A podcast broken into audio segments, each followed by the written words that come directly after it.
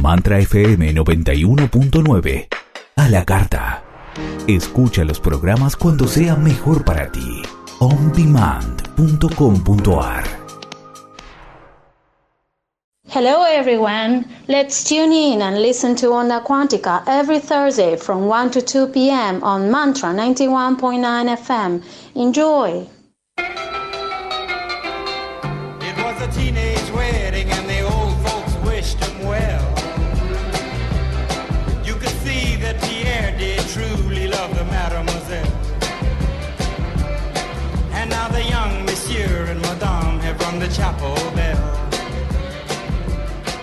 Haz Insta.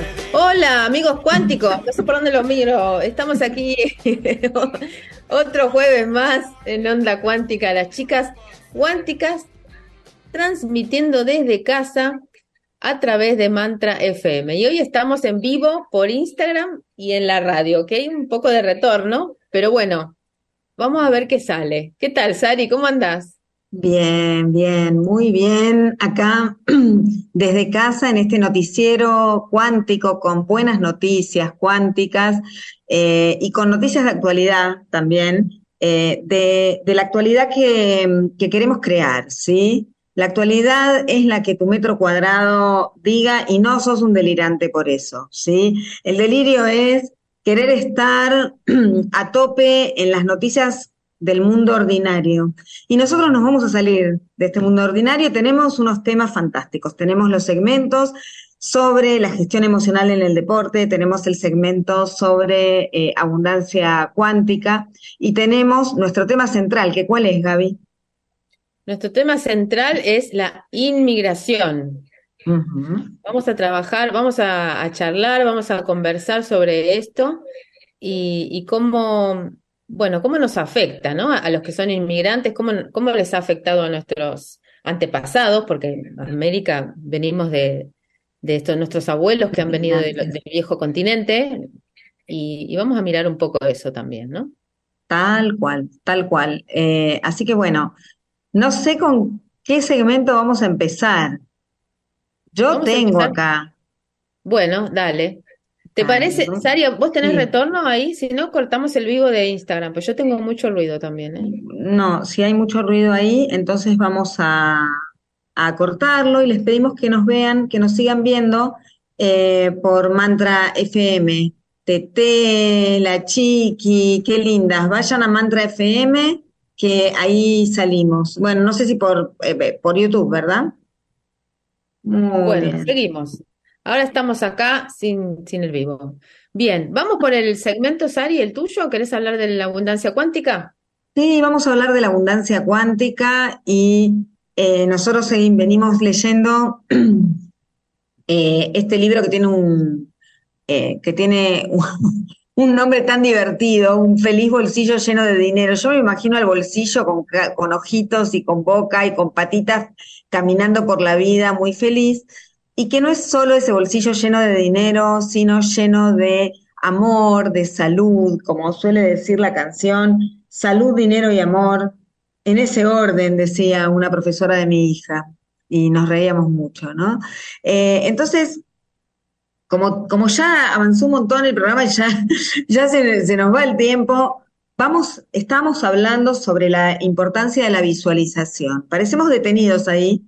Después yo voy a traer de otros libros, ya estuve encontrando otras, otras vertientes, voy a hablar sobre las constelaciones y la abundancia también en algún momento. Así que no nos abandonen en este, en este segmento porque hay mucho más. Y esto es importante. Ese lenguaje de la visualización que necesitamos, como veníamos diciendo, hacerlo con constancia, es decir, sin prisa y sin pausa, ¿verdad? Se hace a través de la repetición. Y la mente subconsciente va a expresar después, en algún momento, esas imágenes. Y eso se va a expresar como, como la manifestación física. Voy a dar un ejemplo maravilloso. Yo a veces parece que viviera adentro de los átomos, Gabriela. ¿Por qué? Porque vos te acordás que Enrique Corbera, nuestro maestro, una vez que fuimos a hacerle una entrevista que está grabada, que de paso, dicho sea de paso, les podemos decir a la gente que está en nuestro canal de YouTube de Onda Cuántica que pueden ir a ver esas entrevistas maravillosas que hicimos en un momento y que siguen totalmente vigentes, nos miró a las dos y nos dijo, ustedes no saben todo lo que tienen y lo que hay para ustedes. Y nos quedamos mirando así como las dos congeladas. Y dijo, ahí, en el campo cuántico, ustedes no lo ven y eso está. Entonces me lo recuerdo, te lo recuerdo.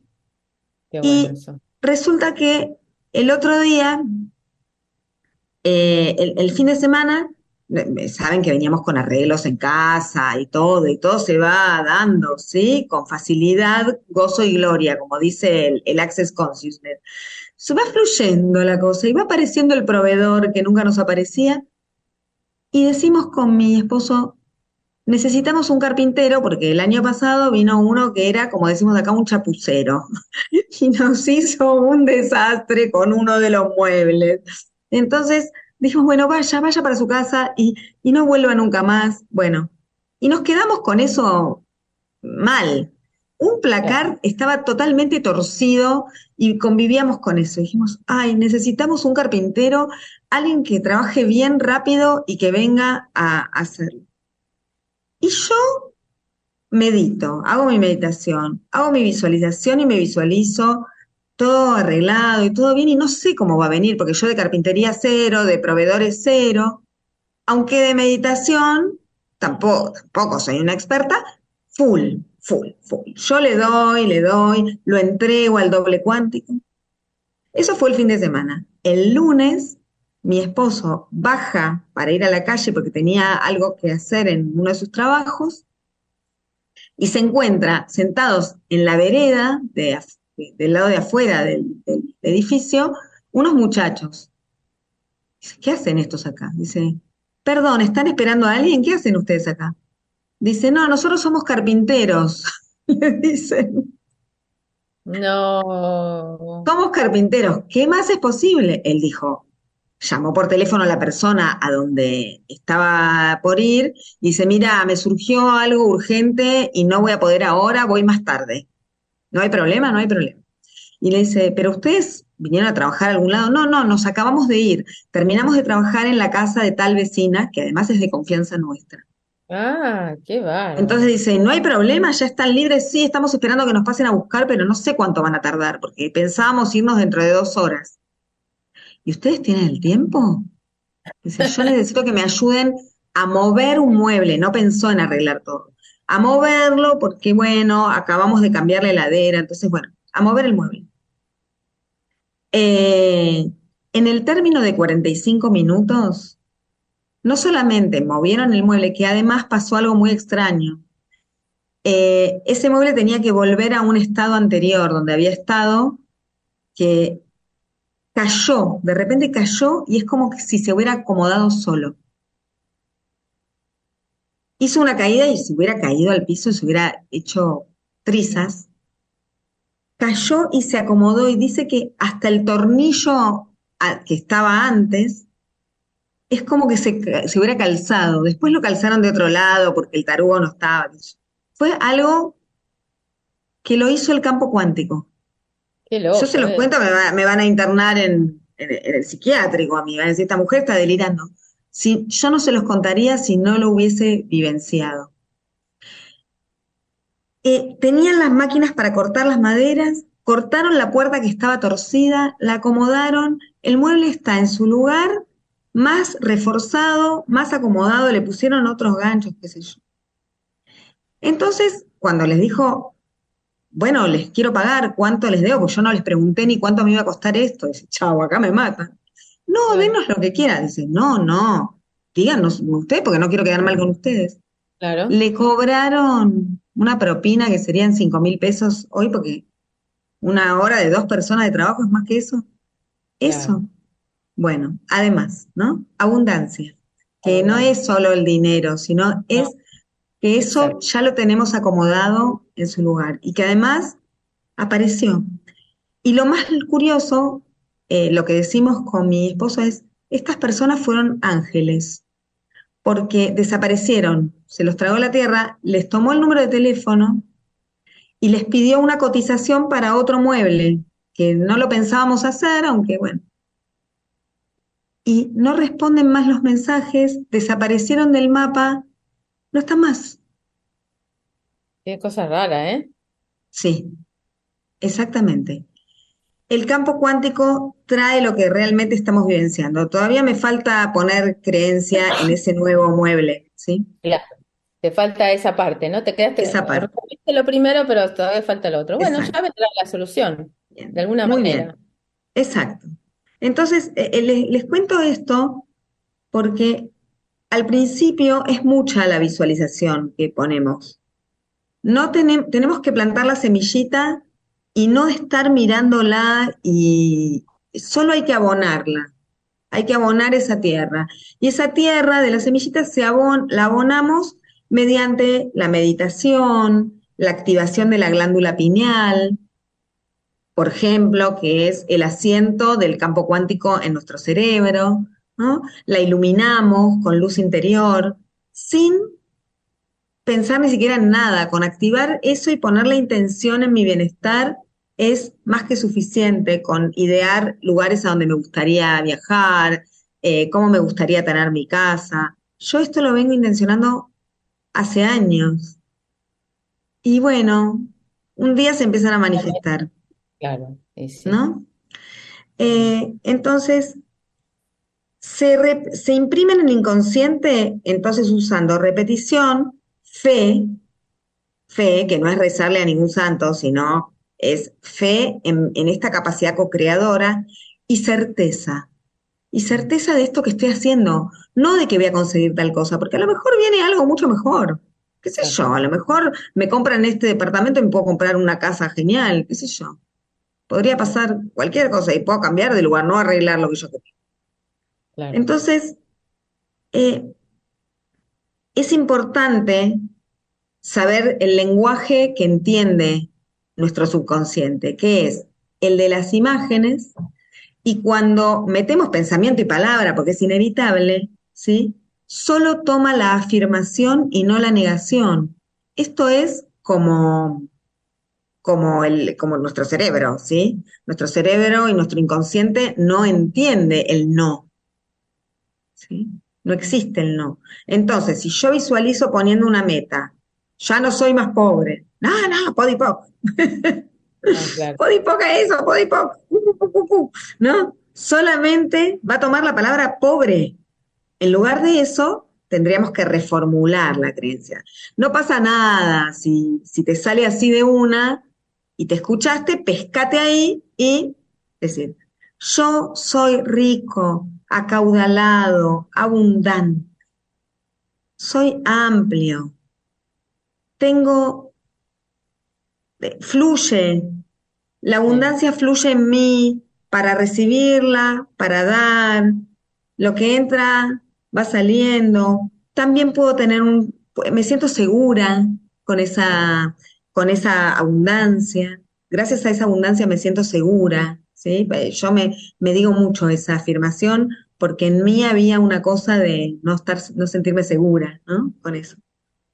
Y, y entonces recordemos esto, que el subconsciente no interioriza el no, ¿sí?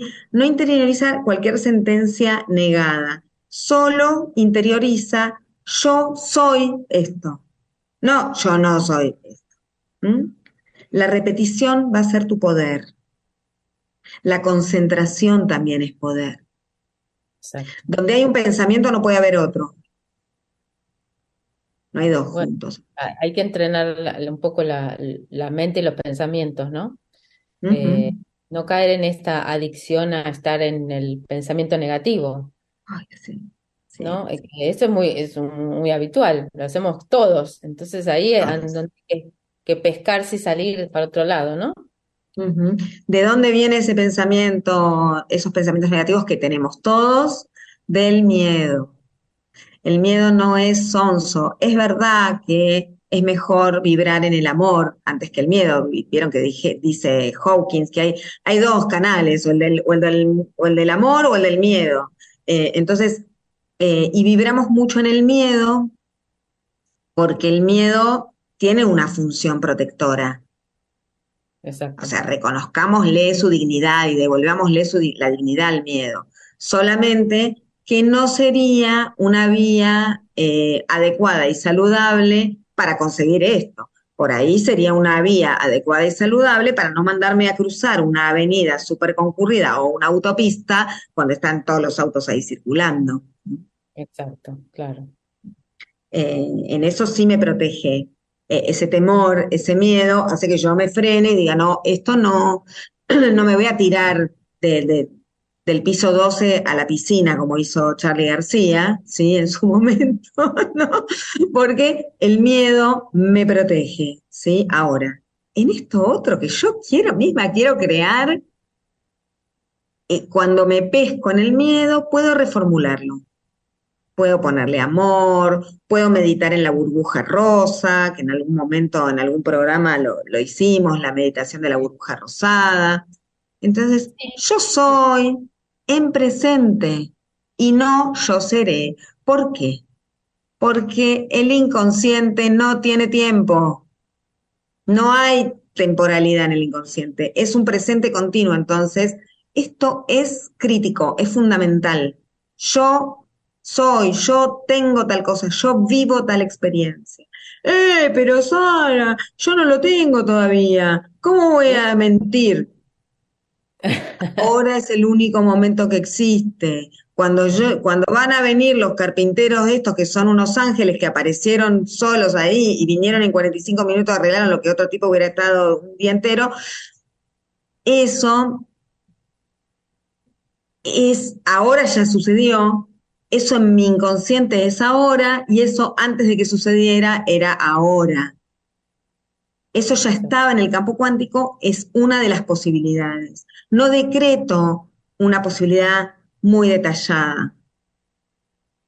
Decreto lo que yo, decreto la vivencia bien detallada. La vivencia sí tiene que estar bien detallada.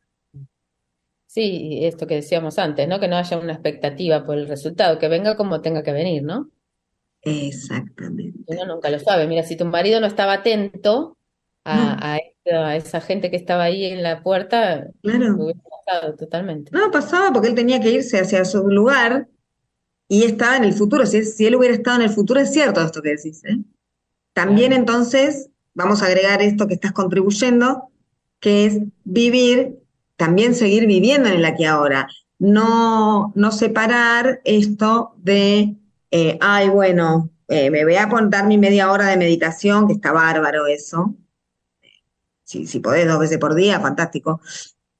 Me voy a dar esas dos horas de meditación y al mismo tiempo eh, voy a llevar esta capacidad de estar en el aquí ahora también a mi vida, a estar atenta a lo que es en este momento y no a lo que tengo que hacer dentro de cinco minutos, cuando vaya a mi trabajo, entonces, mm. para ir cerrando este, este segmento ¿sí? de hoy, entonces, manteniendo constante todas estas variables, un individuo, todos los individuos de una sociedad, toda una sociedad, y así el mundo va a alcanzar la riqueza y la felicidad con imágenes positivas y grandiosas, de la manera correcta y ecológica para todo y para todos. ¿sí? Entonces, bueno, en la próxima vamos a seguir avanzando un paso más, ¿no? A cosas más grandes, ¿no? Qué lindo, qué lindo, Sari, cómo, cómo inspira tu segmento a esto de, estar, porque son varias cosas, ¿no? Que hay que tener. Es un estilo de vida al final, porque si bien es abundancia cuántica, y que está enfocado en eso, pero no es solo para la abundancia, es para la vida, porque la vida es abundancia. Y esto es lo que, de lo que nos olvidamos siempre, ¿no? De que vamos por la vida viviéndola o no viviéndola, ¿no? Solo transitando. Y bueno, ahí está la diferencia, ¿no? Total, totalmente. Bueno, nos vamos a los efectos psicológicos de la migración en los adultos. Este es un artículo que me interesó porque bueno, hay, hay algo que, va pasando en, a nivel planeta que no es algo nuevo, que viene de muchas generaciones atrás y que, bueno, como que parece que el ser humano tiene esta necesidad de ir en la búsqueda de oportunidades, de vivir mejor. Pero bueno, claro, muchas veces eh, no tenemos en cuenta cuando vamos a vivir a otro país, a ni siquiera a otro país, quizá a otra provincia, ¿no? A otra, otra ciudad que tiene otras características, que hay, hay otras mm, cosas, otras cuestiones que pueden ir pasando a nivel psicológico, emocional, bueno, y vamos a hablar un poquito de eso, ¿sí? claro. ¿Cuáles son estos efectos psicológicos de la migración y que tiene que ver con esto de tener que dejar el país de origen, ¿no? Obviamente, porque en general es para la búsqueda de oportunidades. O puede pasar que haya que sea un poco obligado a retirarse, ¿no? Como ha pasado en la época de la dictadura, que la gente no se iba porque quería, sino porque no le quedaba otra. Claro, porque una cosa es cuidar el pellejo, como pasa eh, mismo hoy en día en los países en guerra y en las ciudades en guerra, en donde las personas tuvieron que huir, algunos, algunas personas eh, para evitar ser alistadas en el ejército, porque no querían, no quieren, no son militares y no quieren ser alistados en el ejército, entonces eh, eh, es más una huida de un lugar que una migración a, digamos, otro lugar. Exacto, es diferente, ¿eh? ese es otro enfoque. Vamos a mirar el duelo del inmigrante. ¿Cuáles son los, los distintos aspectos y cómo le, le, va, digamos, impactando a cada uno?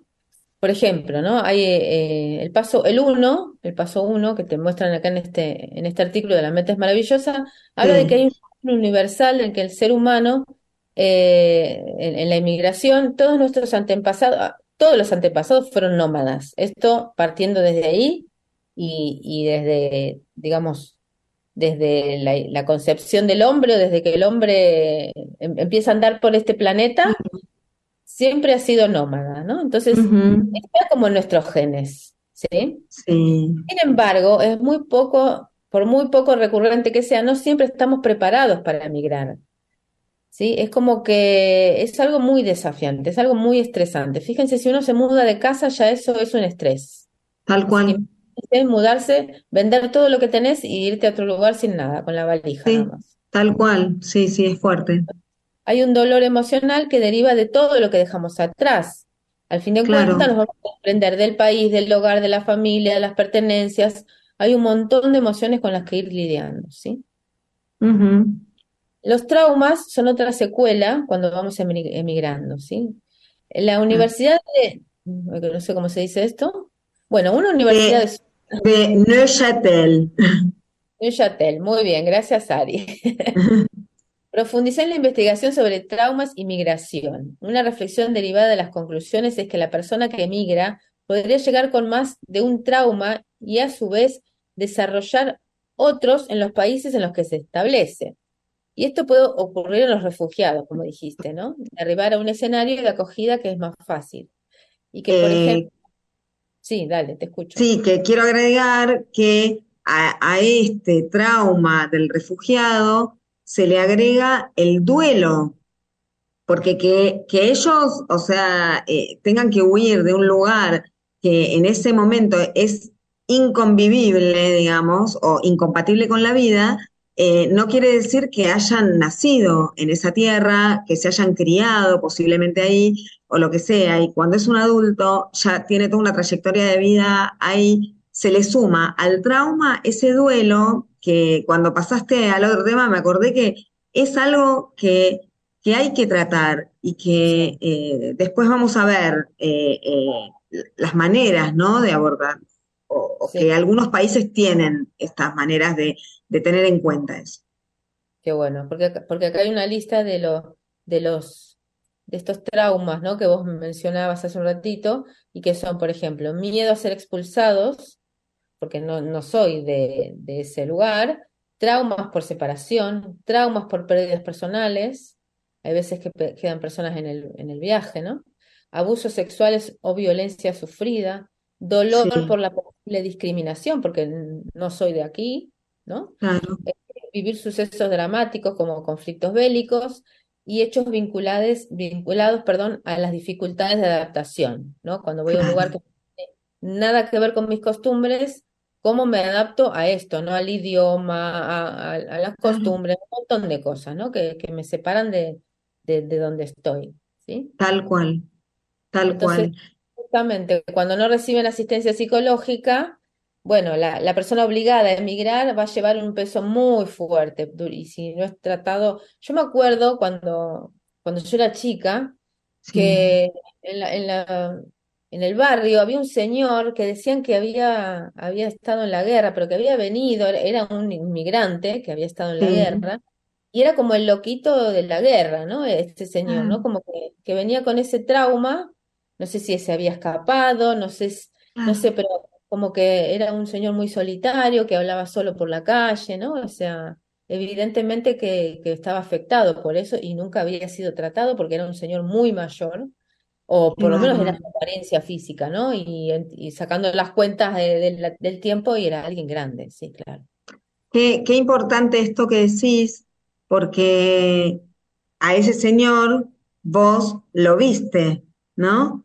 ¿Cuántas familias hay que, que no se permiten eh, ni tratarse ni enfermarse y que pasan este trauma y este dolor, este duelo, como una papa caliente de la generación siguiente?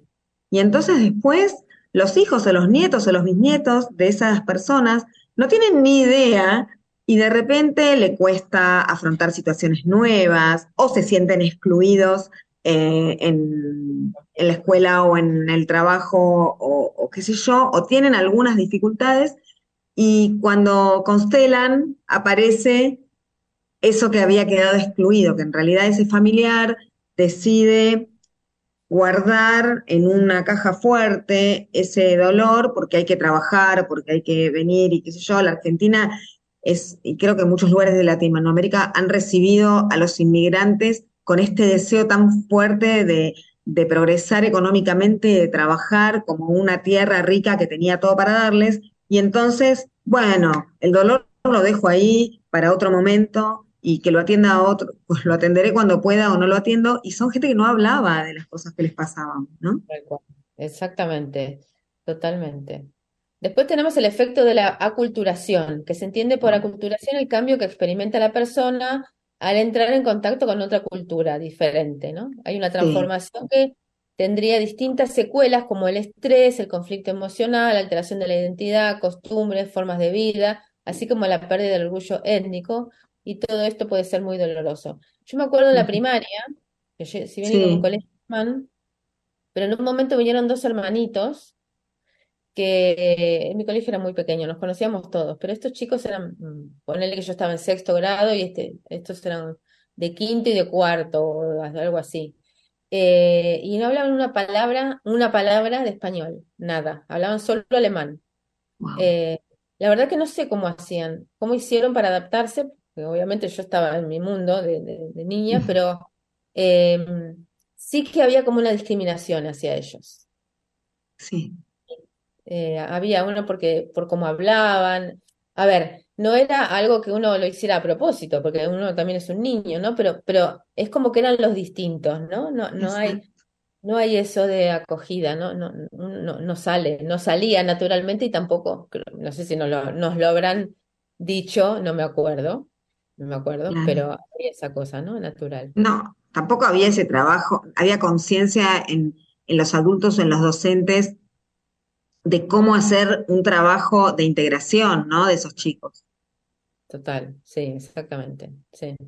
Creo que, creo que a lo mejor también sale como algo natural, ¿no? No lo sé, ¿eh? Estoy, estoy pensándolo ahora así en voz alta, como, como que lo distinto, o sea, estoy en una comunidad y lo distinto, eh, eh, digamos, naturalmente sale expulsarlo, ¿no? Porque, Claro, bueno, no, no, no lo conozco, entonces prefiero que lo mantenga ahí, alejado, ¿no? Pero es igual que el sistema inmunológico, Gaby, claro, igual que el sistema inmunológico. exactamente. Bueno. Genial. Bien, eh, efectos de la discriminación, también tenemos el racismo y la xenofobia, un poco de lo que estaba hablando recién. Uno de estos efectos psicológicos de la migración en el adulto deriva de la discriminación cotidiana y que es inevitable en muchos casos que nadie está preparado para estas dinámicas lesivas, lo experimentan eh, sobre todo en el trabajo y múltiples, múltiples escenarios sociales, como estaba diciendo en la escuela también, ¿no? Ese odio a, a, lo diferente, alimentado por el racismo, dificulta el proceso de inclusión y hasta podría poner en peligro la salud mental de la persona que está inmigrando, ¿no? Claro. Y obviamente el estado de ánimo, ni hablar. Claro. ¿Sí? Sí, sí, sí, sí, sí, que es lo, lo que veníamos hablando. Otra de las dificultades es el trastorno psicosomático, con síntomas físicos, ¿no? Como puede ser úlceras, mareos, alergias, cefaleas, problemas de la memoria, dolores, alteraciones en la menstruación, problemas digestivos, o sea, lo que se te ocurra, ¿eh? O sea, eh, ya lo sabemos que desde el cuerpo expresa toda la, historia emocional, los, los conflictos emocionales que quizá no me permito expresar, verbalmente el cuerpo lo va, a mostrar, eh, seguro. Claro, entonces, a ver, cualquier, cualquier síntoma puede aparecer. Cualquiera, para mí es Relacionados con la piel, por, por, por, el, por la separación de, de, los familiares que quedaron del otro lado, como bien dijiste antes, ¿no? Al principio, o lo músculo esquelético con la valoración y también con el movimiento, ¿no? De haberme tenido que mover, de todo, todo, todo se puede afectar.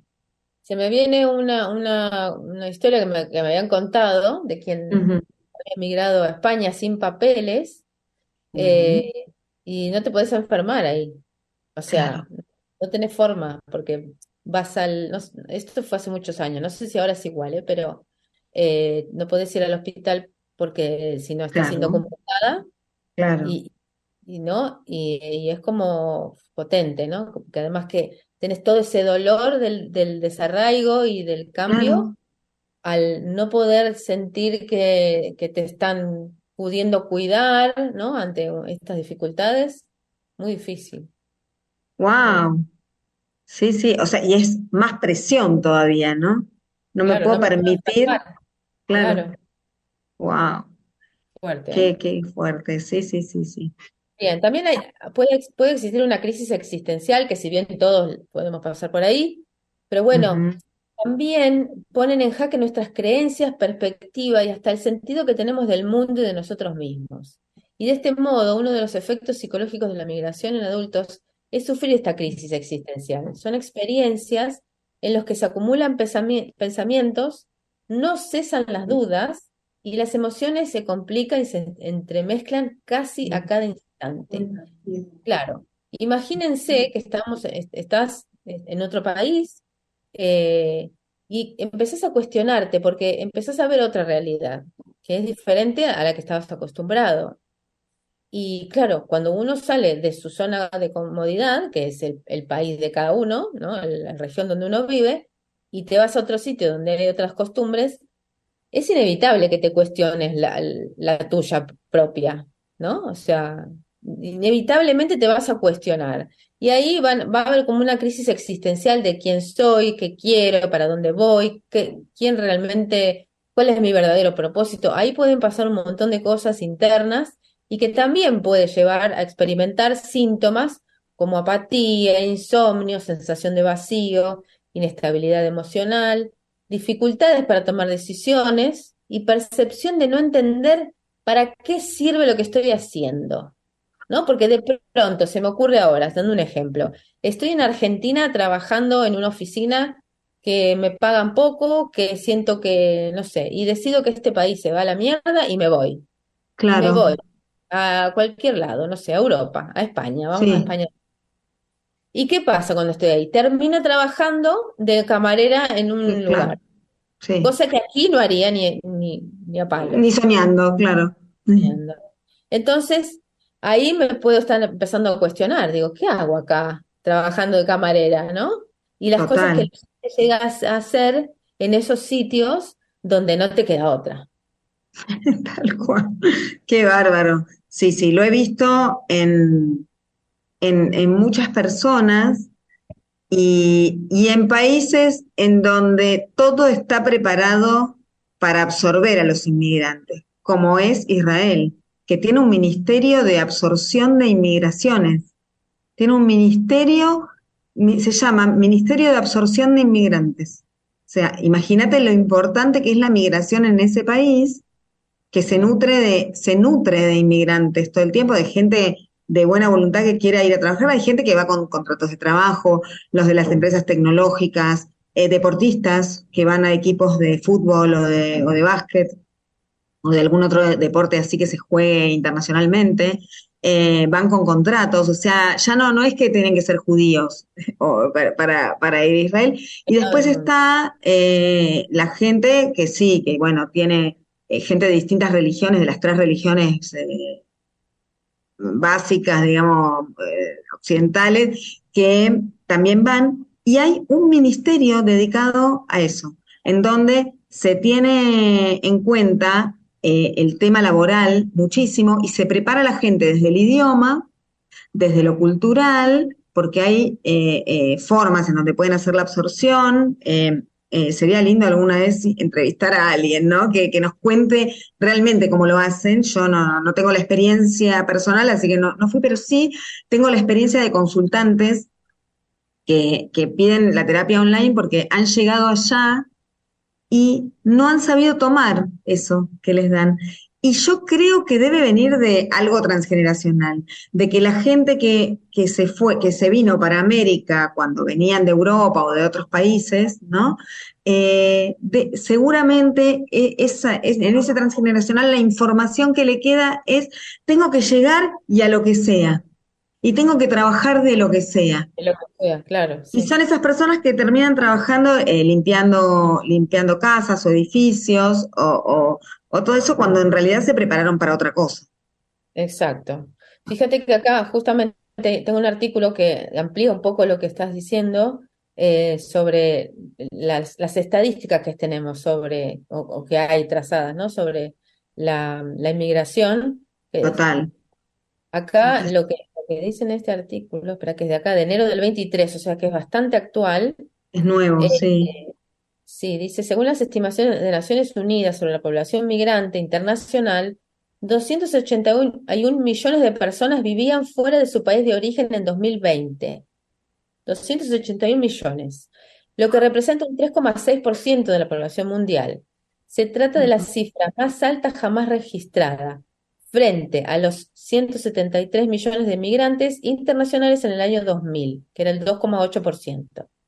No sé, me imagino que es, un, es un, número bastante alto. ¿eh? es, un es una incidencia, el 3,6% de toda la población mundial es más que la gente que se enferma de COVID. Mira, claro que hay un 1%, un 1,5% o algo así. No tengo la estadística acá, puedo estar diciendo una barrabasada, pero bueno, me hago cargo. O sea, pero sí tenía presente que esto es muchísimo más, es casi un 4%. Sí.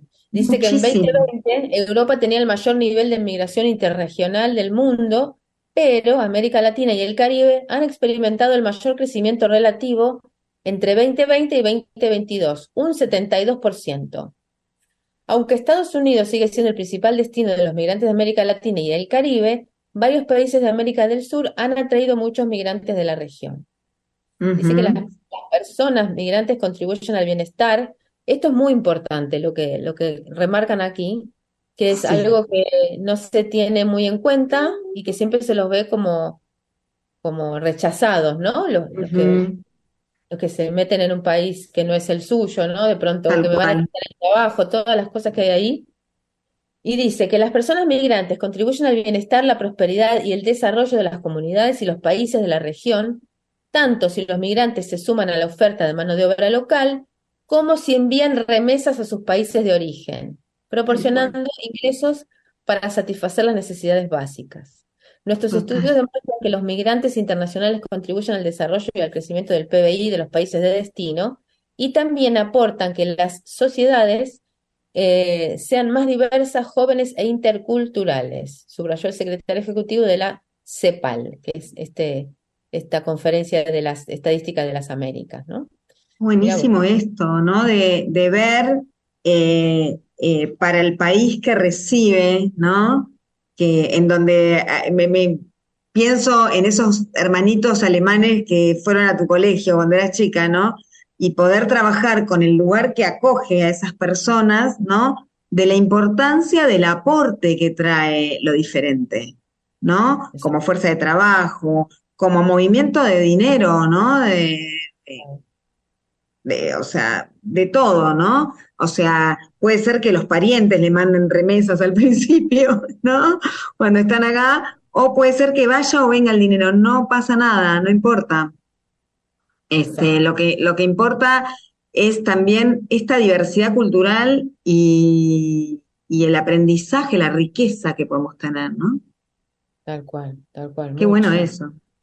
Sí, bueno, y otra de las cosas que, que este, esta cuestión psicológica que puede atravesar un migrante, también habla de la depresión, ¿no? Hay mayor, mayor sensación de depresión, que es un proceso que tiene que ver con, porque, bueno, al llegar a este país nuevo, ¿no? La mayoría de los casos eh, buscan oportunidades laborales y son nuevos desafíos, ¿no? Porque hay un sufrimiento inherente a, esta, a esta readaptación que tienen que hacer, ¿no? Y también el estrés de tengo que conseguir un trabajo, tengo que sobrevivir, ¿no? Esto que va pasando también. Más allá de quienes vayan con un trabajo definido, porque hay algunos casos que son así, pero que más creo que tiene que ver con el que se lanza y a ver qué pasa, ¿no?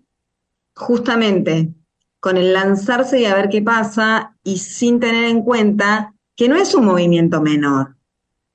No es un movimiento menor cambiar de país e ir a, otra cultura. Eh, eh, cuanto más lejos y cuanto más diferente es culturalmente, más eh, lo va a sentir la persona. No cualquiera se deprime, no cualquiera tiene una depresión, ni, ni mucho menos una depresión mayor. Eso cae en un tipo de personalidad previa, ¿no? O sea, no nos vamos a poner a explicar cuál es la personalidad previa ni nada de eso, porque no, no se trata de eso. Se trata de eh, poner conciencia en las personas, ya que muchos países, no, la mayoría de los países no tiene en cuenta a quién va a recibir y mucha gente se manda sin que el país sepa que yo voy a mandar y voy a migrar, ¿no? O sea, entra, eh, vi luz y subí, sería, ¿no? Abre la puerta y entra como si fuera un turista y después se queda a vivir. Entonces, cuando la, cuando la migración es legal, como hacen, por ejemplo, en Canadá también, que hay todo un montón de, trámites que hay que hacer, también se hacen eh, exámenes psicológicos antes de ir. También hay un psicológico. No solamente, eh, yo eh, tengo ahora una paciente que, que, me vino a ver y me dice, digo, hace un montón que no venías, ¿qué te trae por acá? No, vengo a contarte que estoy muy bien, que estoy muy bien, que estoy muy bien. Y bueno, ¿y para qué venís? Porque yo no trabajo, eh, trabajo por motivo de consulta. digo, me hubieras llamado por teléfono y yo te atendía con gusto para contarme todo esto. Y me dice, es que me vengo a despedir porque me voy a Canadá. Eh, ah. eh, y, me contó justamente la semana pasada, eh, esta semana, esta semana es la semana de los migrantes, justo que estamos con este tema. Y, me contaba todo el proceso de migración que le llevó años, hace como seis o siete años que están con este proyecto, con su esposo, en el camino tuvo un hijo, ¿sí? Y bueno, y ahora se van con su hijito también. Y entre todo eso les dan cursos de idioma y exámenes de idioma mínimos de inglés y francés. Ellos van a ir a, un lugar donde hablan francés, así que tuvo que aprender francés. Y también eh, hay, hay unas entrevistas psicológicas en donde, si bien no le van a hacer un psicodiagnóstico profundo, al menos van a, van a tratar de ver que sea una personalidad de base en donde la migración no le caiga tan mal. Claro a la persona. Qué, bien, ¿no? Esos países que parece que son muy restrictivos, pero que al final eh, están como haciendo todo un, soporte, ¿no? Alrededor de esa, de esa situación, ¿no? Previo. está bueno. Te están cuidando. Está bueno, sí. Te están cuidando en realidad. Exacto, sí. Muy, bien. Bueno, fíjate que mm, siguiendo un poquito más con este tema, eh, vamos a darle una vuelta como para los que, los que están en esa situación o, están pensando en migrar.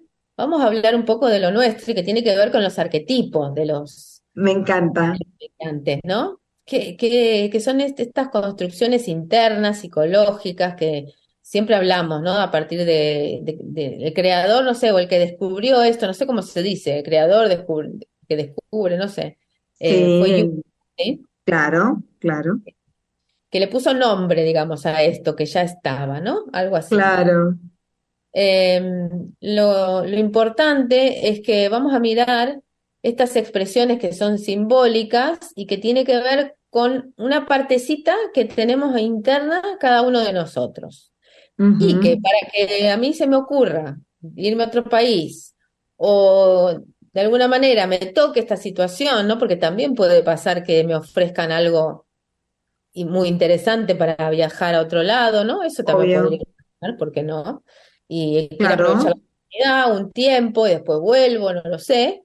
Pero todos estos viajes eh, tienen que ver un poco con la necesidad de abandonar el mundo ordinario y, o, perdón, conocido. ¿eh? Claro, ir al desafío, aceptar la llamada, ¿no? Exactamente, de esto se trata. Es como el viaje de la búsqueda del tesoro, ¿sí? La meta del camino del héroe se representa míticamente como esa búsqueda del, del tesoro, ir, a- ir a una tierra prometida, la tierra piedra filosofal, el santo grial, ¿no? Cada persona le otorga la imagen al objeto de, de esa búsqueda. Sin Claro, embargo, lo usual es que el camino sorprenda, haya mucha incertidumbre y se claro. encuentren con tesoros que no había imaginado, ¿no? Como el caso de tu marido que se encontró con los carpinteros ahí en su viaje del héroe de, de resolver. Estamos en un viaje del héroe, te lo aseguro que estamos en un viaje del héroe, esto del arreglo de la casa. Genial. Bien, entonces, claro, en ocasiones antes de empezar el viaje se presentan algunas cosas, personas, libros, que nos van ayudando Claro. a, a enfocarnos en este punto, ¿no? En, y, y Jung habla esto también de las sincronicidades, ¿no? Como vamos armando alrededor nuestro, eh, que- como que todas las piezas vayan encajando para que este viaje comience, ¿no? Y el héroe o la heroína puede ser entendido como un proceso de mm, ir muriendo a una parte nuestra para ir renaciendo a, a otras diferentes, ¿no? Entonces, ¿qué significa esto? Que voy a transformarme porque voy a darle paso a otras partes mías que se van a ir mostrando a través de estos desafíos, justamente, ¿no? Como decíamos antes, si de tengo que trabajar, bueno, trabajaré de lo que sea porque tengo- hay que comer, ¿no? Entonces, quizá esa parte de, bueno, pum, pum, voy, resuelvo y hago lo que hay que hacer, antes no lo hacía, antes por ahí era más cómoda y me quedaba más en lo conocido y ahora por tal ahí me-. La vida me lleva a atreverme un poco más. Es así. ¿sí? Entonces, bueno, uno de los arquetipos eh, que, que mencionan es el arquetipo del inocente. ¿Por qué? ¿De qué, de qué se trata el arquetipo del inocente? Eh, es una, es un, esta, esta etapa se refiere al entorno seguro y familiar de nuestro lugar de origen. El entorno en que en algún momento nos resulta muy estrecho y asfixiante, convocándonos a emprender el viaje.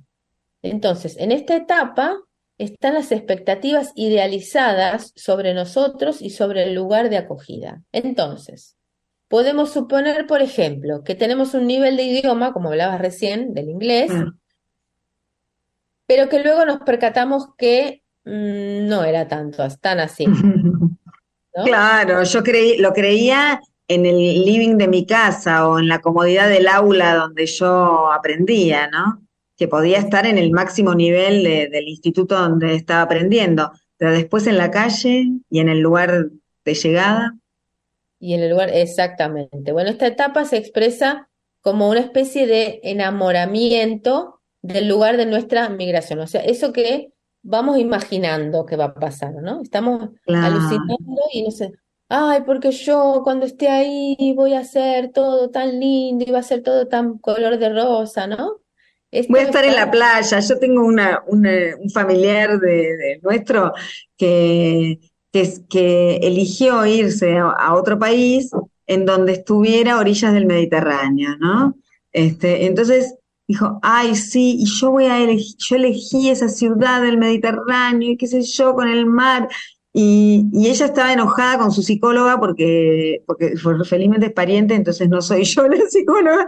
La, psicóloga le decía, le decía, pero vos te estás ilusionando, bajá, bajate de la palmera, digamos, y bajá a la tierra, porque el, el, el llegar ahí con, sus dos hijitos, ponele, y con su marido, y qué sé yo, por más que tu marido tenga un trabajo internacional en donde trabaja online y qué sé yo, no, no es lo mismo. Vos te tenés que adaptar. Eh, esta chica también tenía su profesión y su todo, y no es el mar y nada más. O sea, está bien, si lográs irte a vivir a un edificio que queda frente al mar, fantástico, te felicito y qué sé yo, es un montón de otras cosas. un montón de otras cosas previas para llegar a eso, ¿no? Y a lo mejor quizá ni te toca vivir frente al mar, quizá te toca en ciudad más, más adentro y el mar tenés que tomarte un bus o yo qué sé. Pero Ella bueno, lo logró, pero bueno. ¿A dónde se fue? Ella se fue a la ciudad de Haifa, en Israel, eh, en las afueras de la ciudad, y queda, y está a dos cuadras de la playa. Yo fui al lugar y no lo podía creer. Cuando lo, logró, sí.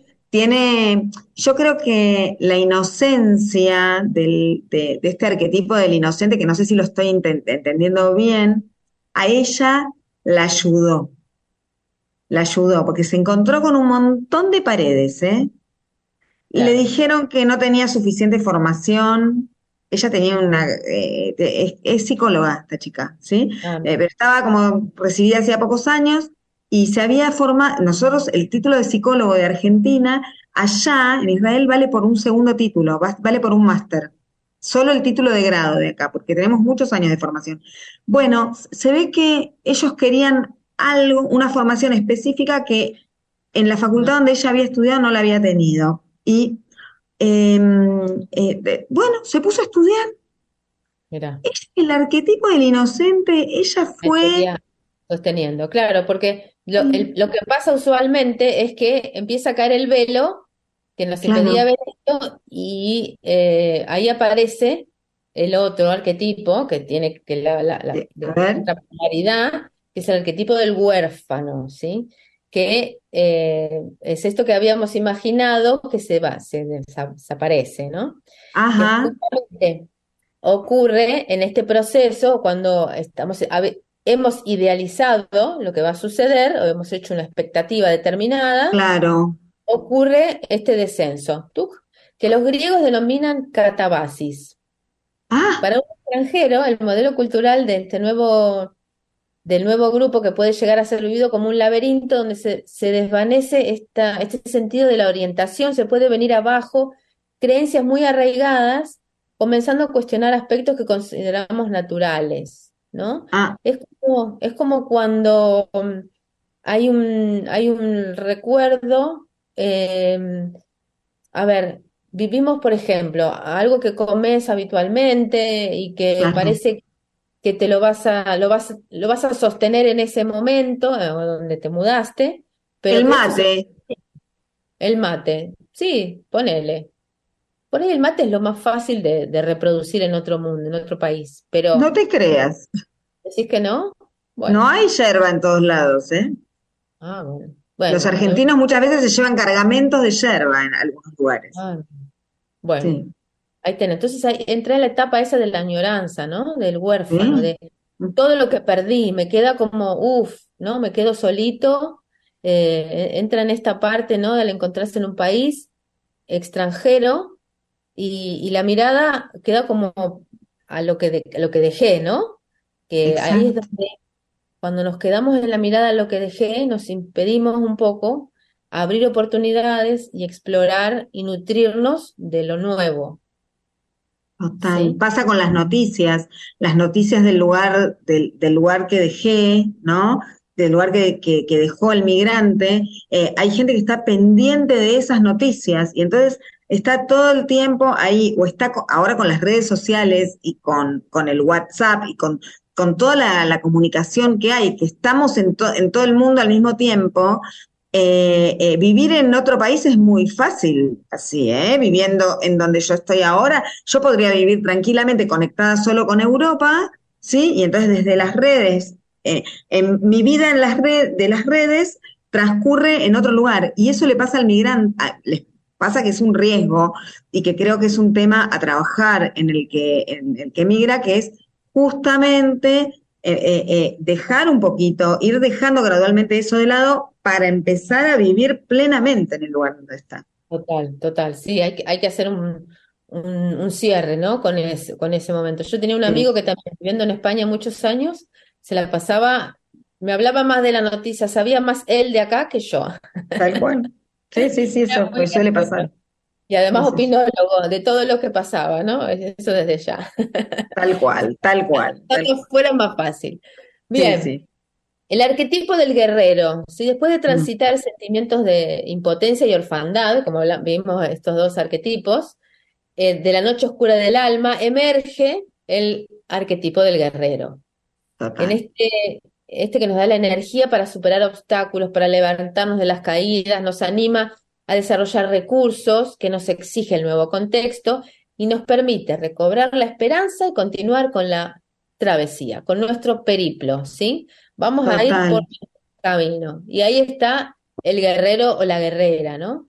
Que poco a poco aparece la perseverancia, la, la paciencia, vienen los aliados, ¿sí? La gente que nos encuentra en el camino, los adversarios también, que de alguna forma nos van, nos van poniendo piedras, pero que nos enseñan muchas cosas.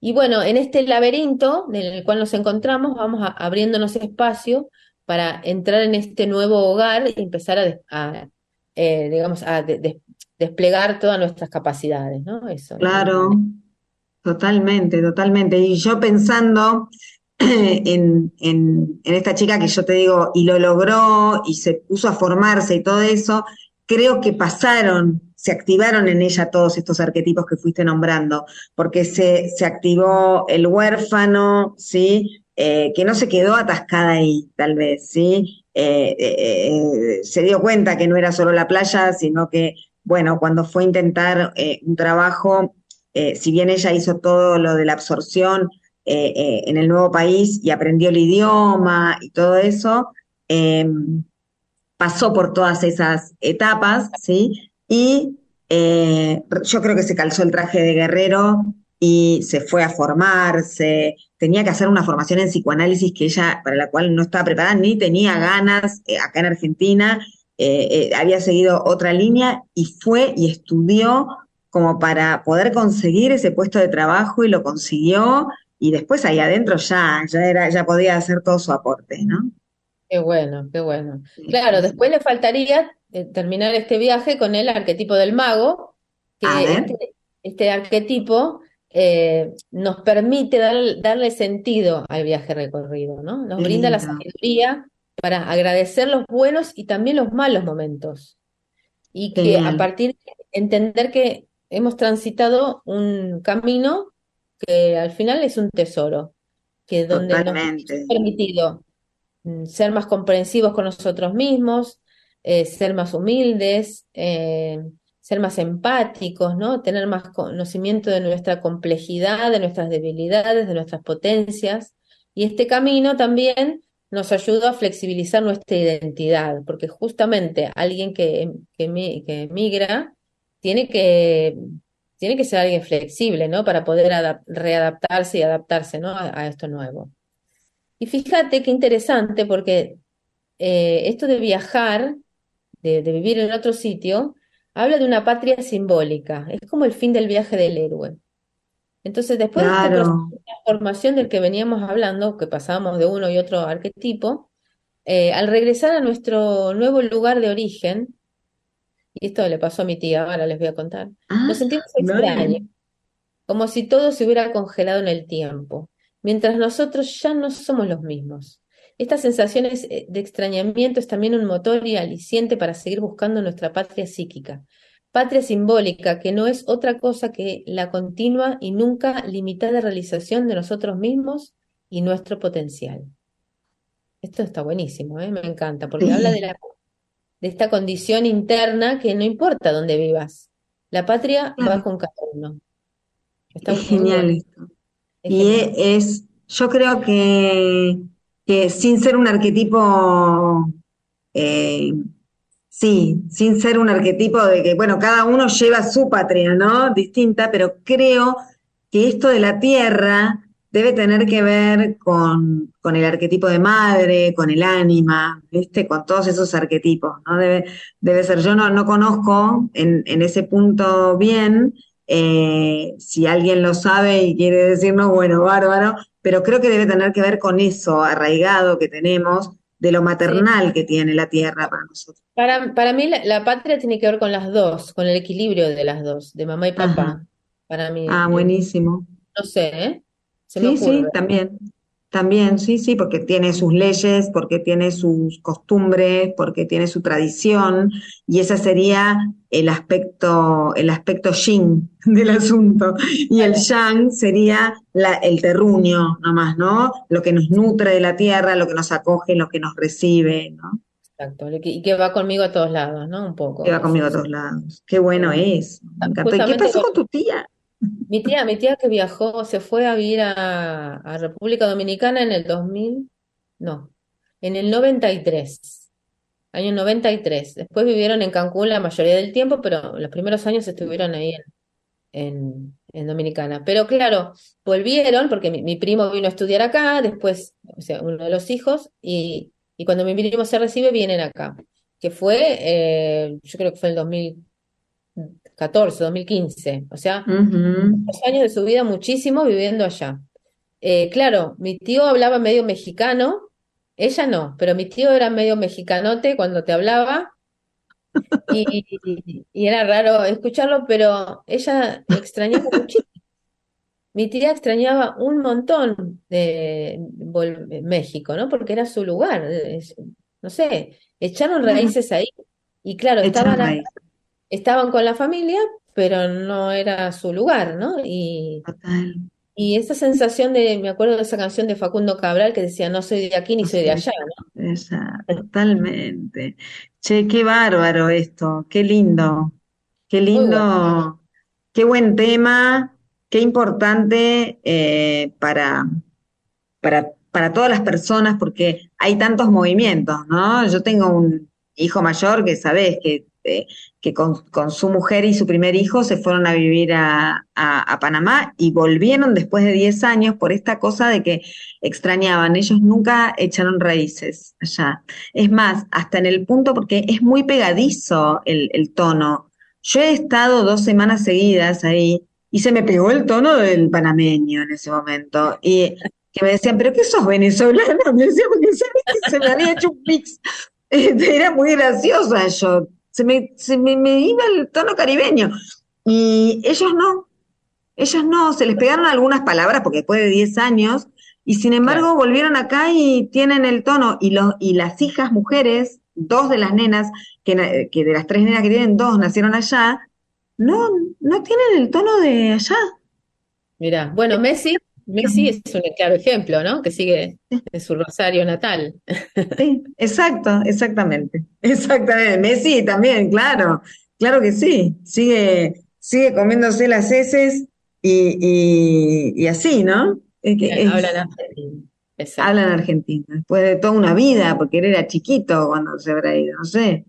Claro, por eso te digo, eh, fíjate, ¿no? Hay mucha gente que está. También hay gente que, acá también, acá, esto que te decía, gente de muchos años viviendo acá, italianos que hablan, siguen hablando torcido.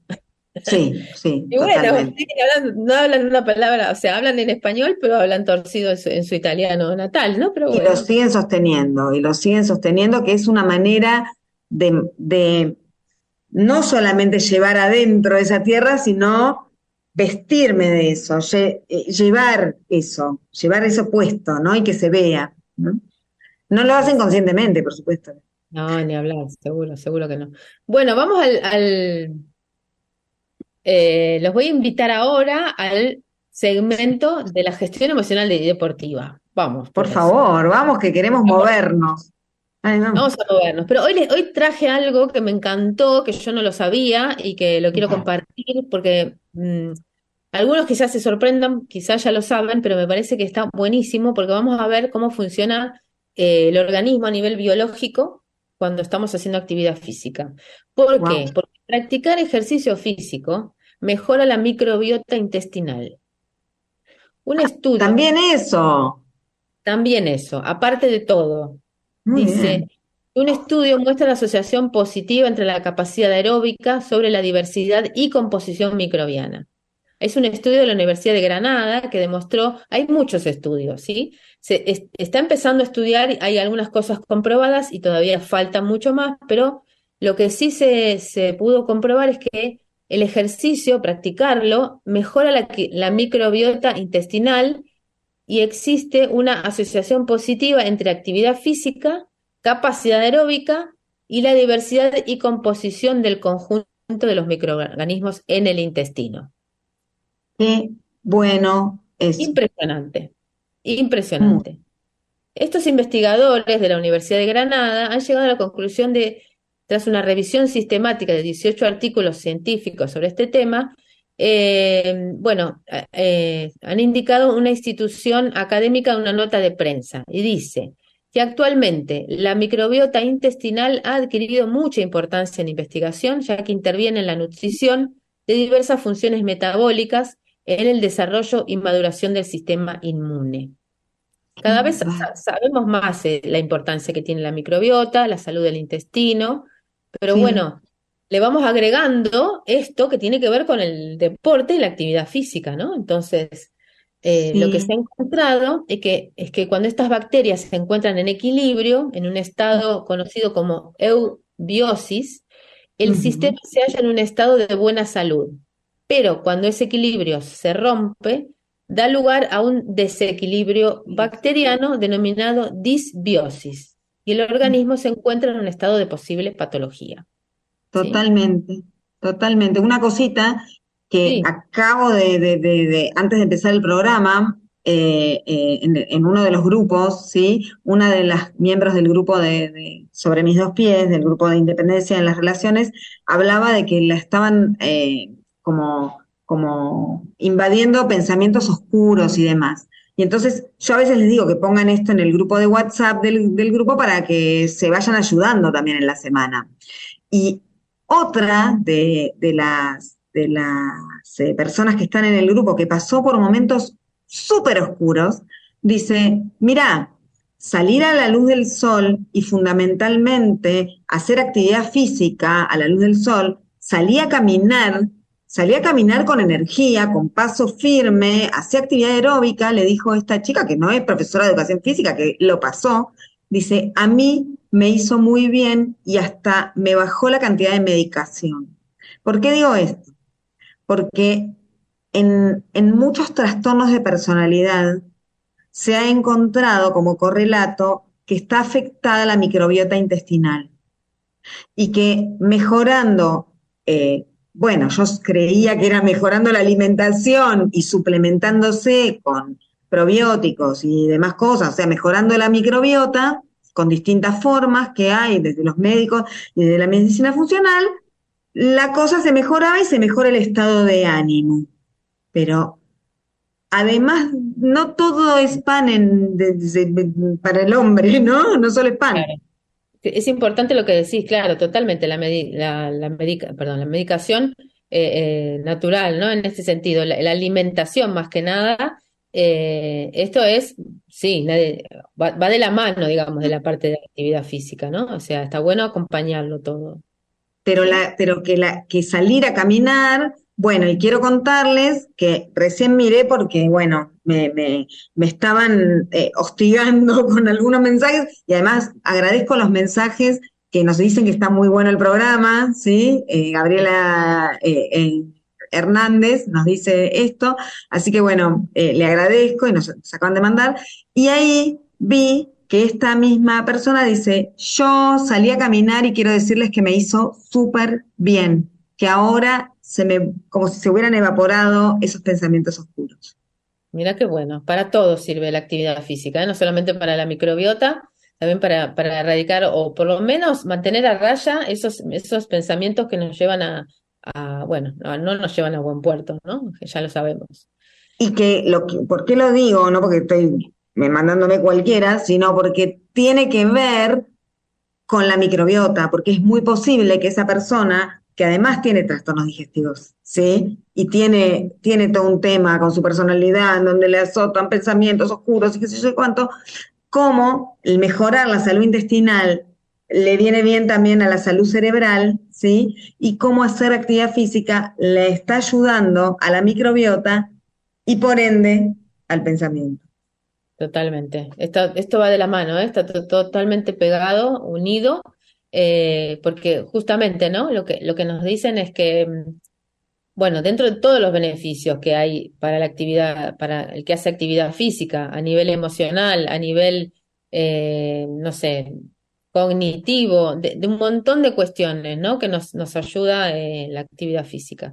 Pero bueno, vamos a seguir un poco con esto. Dale terminar de leer este artículo y lo seguimos analizando porque lo que nos dice también es que hay varios eh, estudios que han observado que las personas que sufren patologías como la obesidad, la diabetes o estas enfermedades cardiovasculares presentan también este desequilibrio bacteriano en el intestino, ¿sí?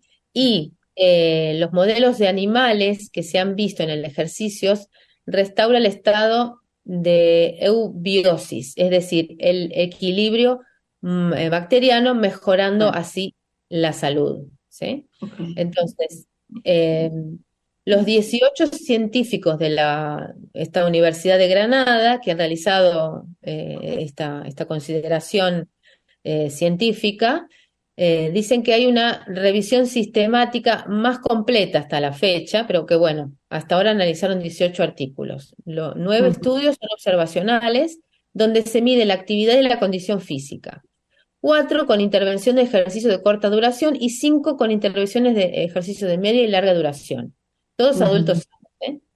Eh, entonces, lo que, es, lo que encontraron es que cuanto mayor es el nivel de actividad física, mejora la, es la, la mejora en la diversidad y composición bacteriana. O sea, pareciera que no es solo hacer una actividad, moverse, sino hay que hacerlo aeróbicamente y tiene que tener cierta intensidad, ¿eh? Ok. Pareciera. A ver qué sigue diciendo acá. Dice, los resultados publicados en la revista Clinical and Transnational, bueno, Gastroenterology, muestran que una asociación positiva entre la actividad física y la capacidad aeróbica sobre la diversidad y composición bacteriana, mientras que las intervenciones en el ejercicio parecen que influyen positivamente en la composición microbiana. ¿Sí? O sea, eh, hay uno es la diversidad y la composición y otro es que lo, la mejoran positivamente. Ok. Porque, a ver, entiendo que en la microbiota hay una diferente cantidad de bacterias y además lo que se necesita es cantidad. O sea, claro, de cada especie una cantidad. Claro, tiene que haber diversidad porque tiene que haber una variedad de, bacterias buenas, ¿sí? Para poder eh, formar esa microbiota, y pero con que haya variada y, dos de cada una no nos sirve, tiene que haber unos millones, ¿no? Tiene que haber unos cuantos milloncitos, exacto. Claro, De, de, microbiota también acá, ¿eh? Sí, sí, sí, sí. Acá, ya que estoy, te digo que Magdalena Altorre García, de México, nos manda saludos y dice que está muy interesante el programa, así que seguimos un poquitito más. Bueno, qué bueno, ojalá los inspiremos con, con todo esto, ¿no? Que vamos a, Fíjense que justamente eh, lo que dicen estos estudios es que existe una comunicación entre, el músculo esquelético, que es el sistema afectado por el ejercicio, que ahora me estoy moviendo, y el intestino, eh, y, bidireccionalmente.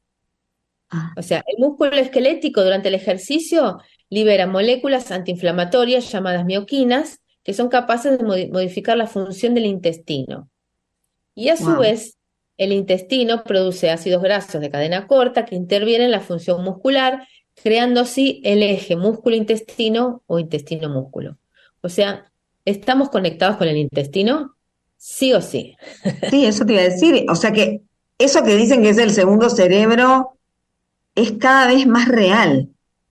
Cada vez más. Eh, eh, cada vez, fíjate, ¿no? Y todavía falta seguir investigando, ¿eh? O sea, Qué bárbaro. probando muchas más cosas. Entonces, para ir, para ir concluyendo un poco esto, es, según estos estudios, estos 18 estudios, eh, cuanto mayor es el nivel de actividad física y de capacidad aeróbica, mayor es la diversidad y composición bacteriana y aumentan los ácidos grasos de cadena corta en las heces de adultos sanos.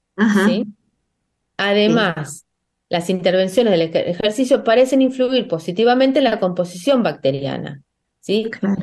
Sin embargo, dice que la heterogeneidad de los estudios impide sacar conclusiones más sólidas. O sea, es, algo que todavía falta un poquito comprobar, pero eh, eh, prácticamente que sí, ¿eh? O sea, le, vamos creyendo que es así.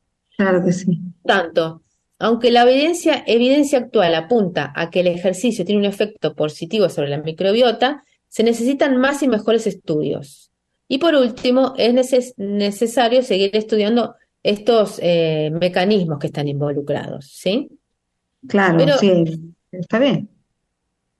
Bien, queríamos mencionar los estudios que, que, se han, que se han realizado. Es el grupo de investigación Profit CTS 977 de la Universidad Científica de Excelencia, Ejercicio, Nutrición y Salud por investigadoras Lourdes Ortiz Álvarez y Wimei Shu y colaboración de Borja Martínez. Bueno, de la Universidad de Holanda.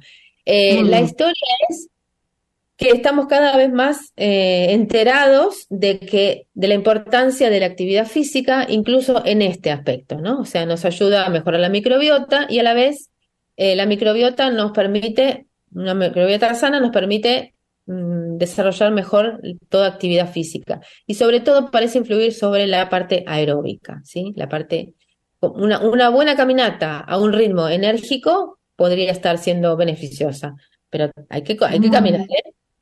Sí, sí, o sea, querés mejorar tu microbiota, movete. Movete, exactamente. Y, y, hay evidencias que uno las puede ir sintiendo corporalmente, o sea, en la medida que empezamos a movernos con actitud, con, eh, con entusiasmo, ¿no? Ponerle realmente garra, como uno dice acá, eh, em, empiezan a haber cambios y, ya lo digo, no es solamente a nivel corporal que me voy sintiendo mejor eh, o quizá bajo de peso o, más tonificada, es todo lo que implica el moverse. Estamos diseñados para movernos y cada día estoy más convencida de eso. Total, total. El cuerpo está diseñado para moverse, los seres humanos, nuestro ser está en movimiento. Eso lo demuestran las migraciones cada vez mayores que hay, porque a mejora, cuando va mejorando eh, la capacidad de movernos y los medios para movernos, nos tenemos que mover. Eso en lo macro y en lo, y en lo micro, movernos todos los días, no quedarnos ahí quietos. La, la pandemia nos invitó a un apoltronamiento, me, hago cargo, lo digo yo también, y a una zona de confort y el tema es revisar esto y movernos, poner en tela de juicio esa, esa zona de confort, que es esa inercia, y no dejarnos llevar por la inercia y movernos.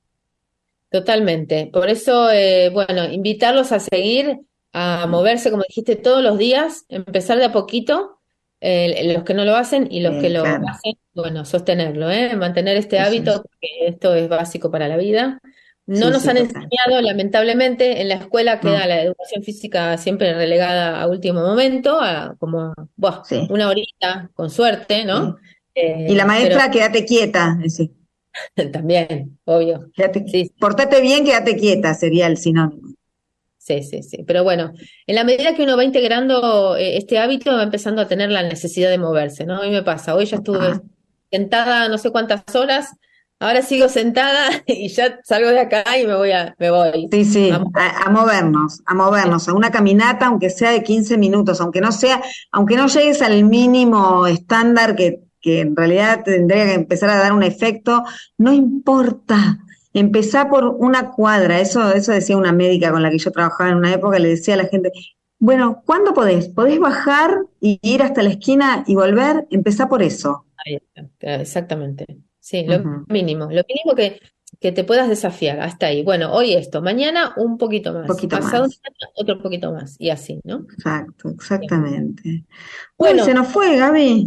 Termina el programa, nos quedan solamente dos minutos y bueno, lo vamos cerrando, vamos eh, finalizando este, este día que realmente ha sido muy nutritivo, estuvo muy rico el programa. sí, riquísimo, riquísimo. Creo que los, oyentes aprovecharon este, esta tarde para, para, aprender un poquito más y compartir un poco sus, sus historias, ¿no? Así que bueno. Así es, así es. Contarles que el 9 de mayo hago constelaciones familiares presenciales en Buenos Aires y cierro la inscripción el día 1. ¿sí? El primero de mayo, Día del Trabajador, cierro la inscripción. Se está anotando muchísima gente, hay lugares solo para participar, pero bueno, solo quería mandar este, este aviso parroquial.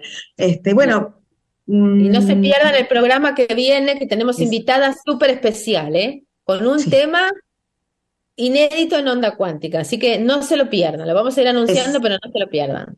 Exactamente, estén atentos a las redes, síganos en la red de Onda Cuántica, que ahí vamos a ir avisando. Vuelvan a vernos acá, los convocamos para el jueves que viene, que tenemos un programón.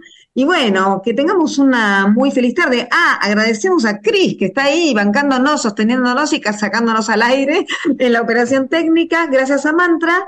Y bueno, nos vemos el jueves que viene. Dale, hasta el jueves. Beso grande para todos. Chau. Bye, bye.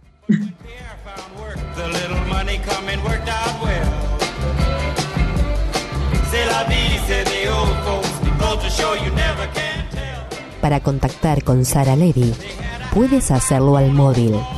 11 68 75 2792. Búscala en Facebook como Espacio de Gestal Belgrano o por mail a sari 5763 arroba yahoo.com.ar Para contactar a Gabriela Cristin, llámala al siguiente móvil 11 58 42 4760 o por mail a gabicristin84 arroba gmail.com. Cristin se escribe con CH. Búscala en Facebook como Sincronicer.